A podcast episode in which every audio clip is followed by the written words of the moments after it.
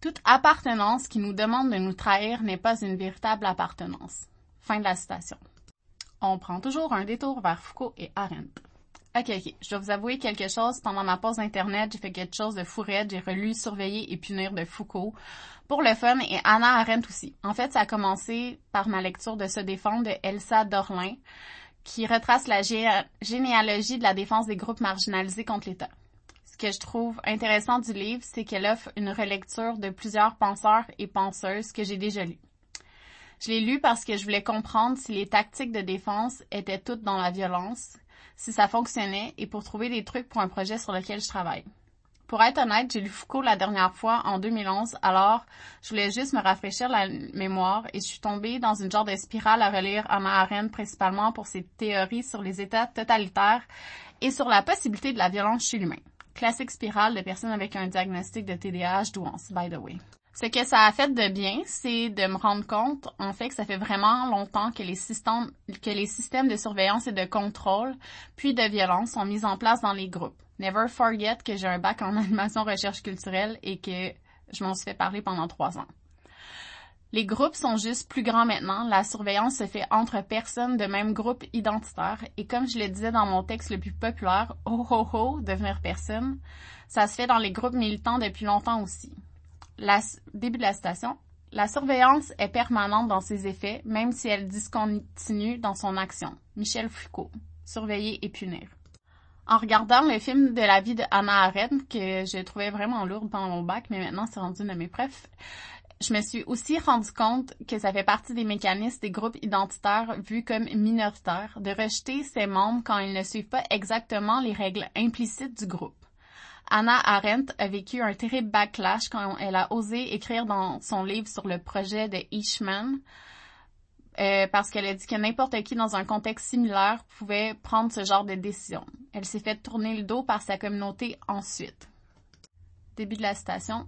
The practice of violence, like all action, changed the world, but the most probable change is, is a more violent world. Anna Arendt on violence. Eh boy. Selon Anna Arendt, dans les mécanismes d'État totalitaire, il y a un groupe qui est mis comme scapegoat en rendant responsable de tous les maux de la Terre et en les déshumanisant. Ça se passe mieux pour les éliminer. En gros. Un petit détour vers les théories de groupe. Je vous referai pas mon bac en animation recherche culturelle, mais je veux juste dire que Bruce Tucker, en 1965, a théorisé les dynamiques de groupe. Il y a cinq étapes pour la création d'un groupe, la formation du groupe, la confrontation et les conflits, la normalisation et la cohésion, la performance et la séparation. Il y a plein de façons de faciliter les étapes, surtout dans la gestion et la confrontation euh, des conflits et euh, qui vont toujours arriver parce que ça fait partie de la vie. Euh, puis il y a plusieurs facteurs de cohésion qui sont, il y en a qui sont plus forts que d'autres.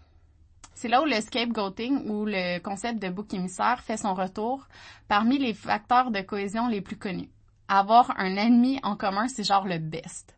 À l'origine, bouc émissaire veut dire celui qui immole en expiation des fautes des autres. Je ne veux pas aller trop deep, mais le phénomène du bouc émissaire en anthropologie est vu comme une forme extrême d'envie. Tu possèdes quelque chose que je n'ai pas. Je considère que tu devrais pas le posséder le fait que tu le possèdes me porte un préjudice. Maintenant, die, très grossièrement. En psychologie sociale, on dit que le phénomène de bouc émissaire vient de la frustration de la projection, un sentiment de perte de contrôle, un moyen de défense contre la peur et de l'anxiété, des préjugés, une évasion de ses responsabilités et un besoin d'autopréservation. Dans un groupe, lorsque le groupe fait face à une situation de crise apparemment insoluble par les moyens inhabituels, le recours au bouc émissaire pour, remettre sur lui la responsabilité des problèmes rencontrés constitue une manière d'assurer la survie du groupe et son fonctionnement. Où ça devient vraiment intéressant, c'est qu'il y a des caractéristiques des boucs émissaires, comme le fait de paraître menti, de ne pas se conformer au groupe, de ne pas vouloir se conformer à leurs valeurs, euh, qui ont des faiblesses d'estime de soi, une recherche d'attention et mon préféré, qui paraissent plus vertueux que les autres. On tient quelque chose.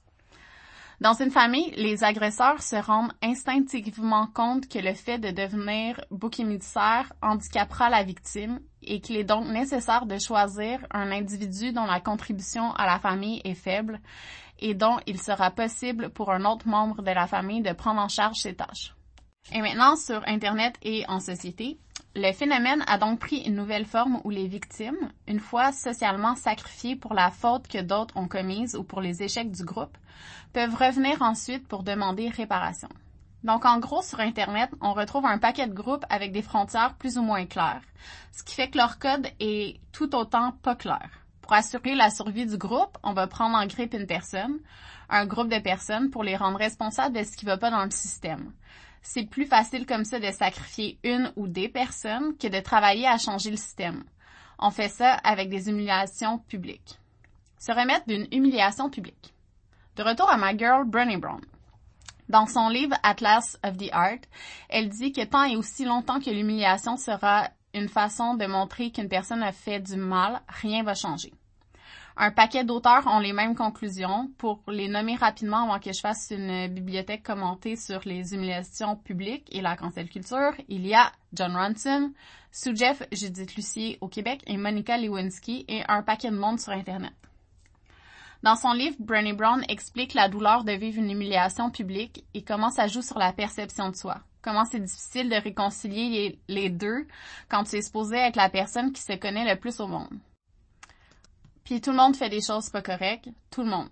Je peux vous dire, pour l'avoir vécu plus jeune, comment on n'apprend pas dans l'humiliation. C'est un mécanisme pour nous détruire.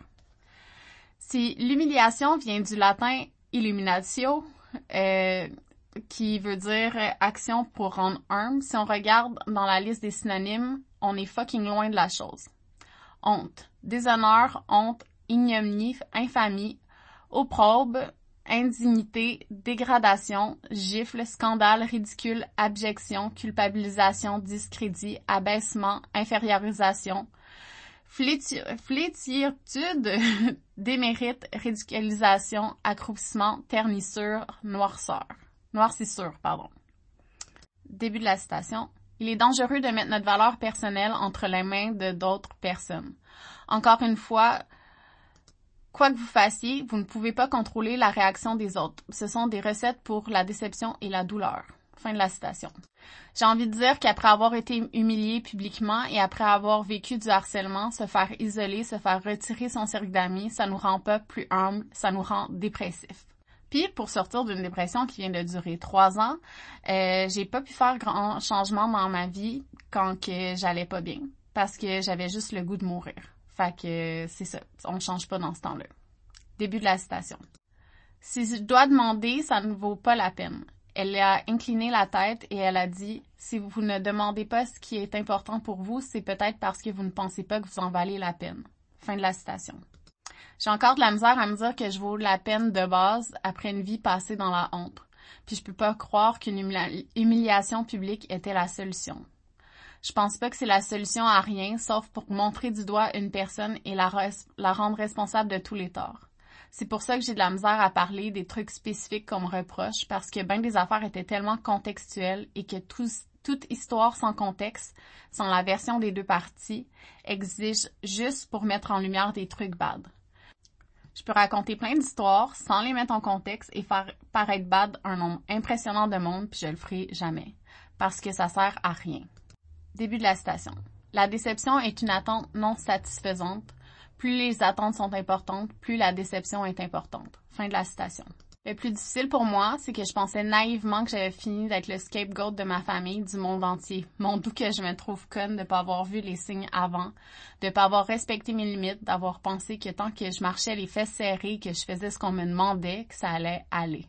Je suis déçue des autres, je suis déçue de moi. C'est beaucoup se pardonner d'être déçu puis de continuer d'avancer. Début de la citation. L'espoir est une fonction de la difficulté. Nous développons l'espoir non pas pendant les périodes faciles ou confortables, mais dans l'adversité et l'inconfort. Fin de la citation. L'autre jour, on m'a demandé ça servait à quoi pour moi faire mes petites infolettes. J'ai comme envie de faire réfléchir, reprendre le contrôle sur mon narratif, arrêter de faire comme si la vie c'était du noir ou du blanc apporter de la nuance, mais surtout recommencer à avoir espoir en la vie et l'avenir. C'est la seule façon pour moi de me guérir de toute cette violence-là et d'arrêter le cycle de la violence. Début de la citation. La maltraitance et la négligence nient l'amour. L'attention et l'affirmation, à l'opposé de la maltraitance et de l'humiliation, sont le fondement de l'amour. Personne ne peut légitimement prétendre être aimant lorsqu'il se comporte de manière abusive. Bell Hook, All About Love, Nouvelle Vision. En fait, mon but avec cette infolette-là, ce projet-là, c'est d'explorer comment je peux trouver l'amour, l'amour de moi à moi, valoir la peine, vous montrer que vous aussi, vous valez la peine. Être tombé pour qu'on voit à quel point c'est ridicule d'humilier publiquement du monde, que notre nouveau réflexe, ce soit d'arrêter de faire ça, que la prochaine fois vous leviez le flag, plus on va lever le flag, plus on va être à dire non à tout ça, mieux va se porter notre société, mais surtout nous comme personnes. C'est pas le fun de faire mal aux gens, on peut juste arrêter de le faire. Puis si vous avez des amis qui ont été cancel, puis vous voulez vraiment être des bonnes amies, dites-leur donc que vous les aimez, puis que vous n'avez pas honte de vous, que vous les aimez, que la prochaine fois qu'on frappe de sur vous, vous allez vous lever, vous allez dire que ça, c'est pas un comportement qui est socialement acceptable. Puis promis que si vous allez avec de l'amour, votre ami, il va vouloir changer parce qu'il va penser qu'il vaut la peine. Merci pour l'écoute. Donc, euh, merci d'avoir écouté euh, la deuxième partie. Désolée si ça coupe weird. Euh, il y a plein d'affaires que je comprends pas encore dans dans Substract. Et voilà, même si je fais une maîtrise en commerce électronique, il y a des choses que je comprends pas. Mais merci beaucoup. C'est pas mal un de mes textes qui a été le plus difficile à écrire. Vous comprendrez peut-être pourquoi. Mais je pense que c'est une belle piste de réflexion pour tout le monde. Fait que c'est ça. N'hésitez pas à m'écrire si jamais euh, vous voulez qu'on s'en parle. je suis joignable par courriel. C'est cool, hein, maintenant. C'est une grosse étape. Euh, fait que c'est ça. Vous pouvez me joindre par courriel euh, en répondant en n'importe quel des infolettes. Sinon, euh, mon courriel se trouve facilement sur Substrack. merci beaucoup d'encourager mon projet. C'est vraiment gentil. Bye bye!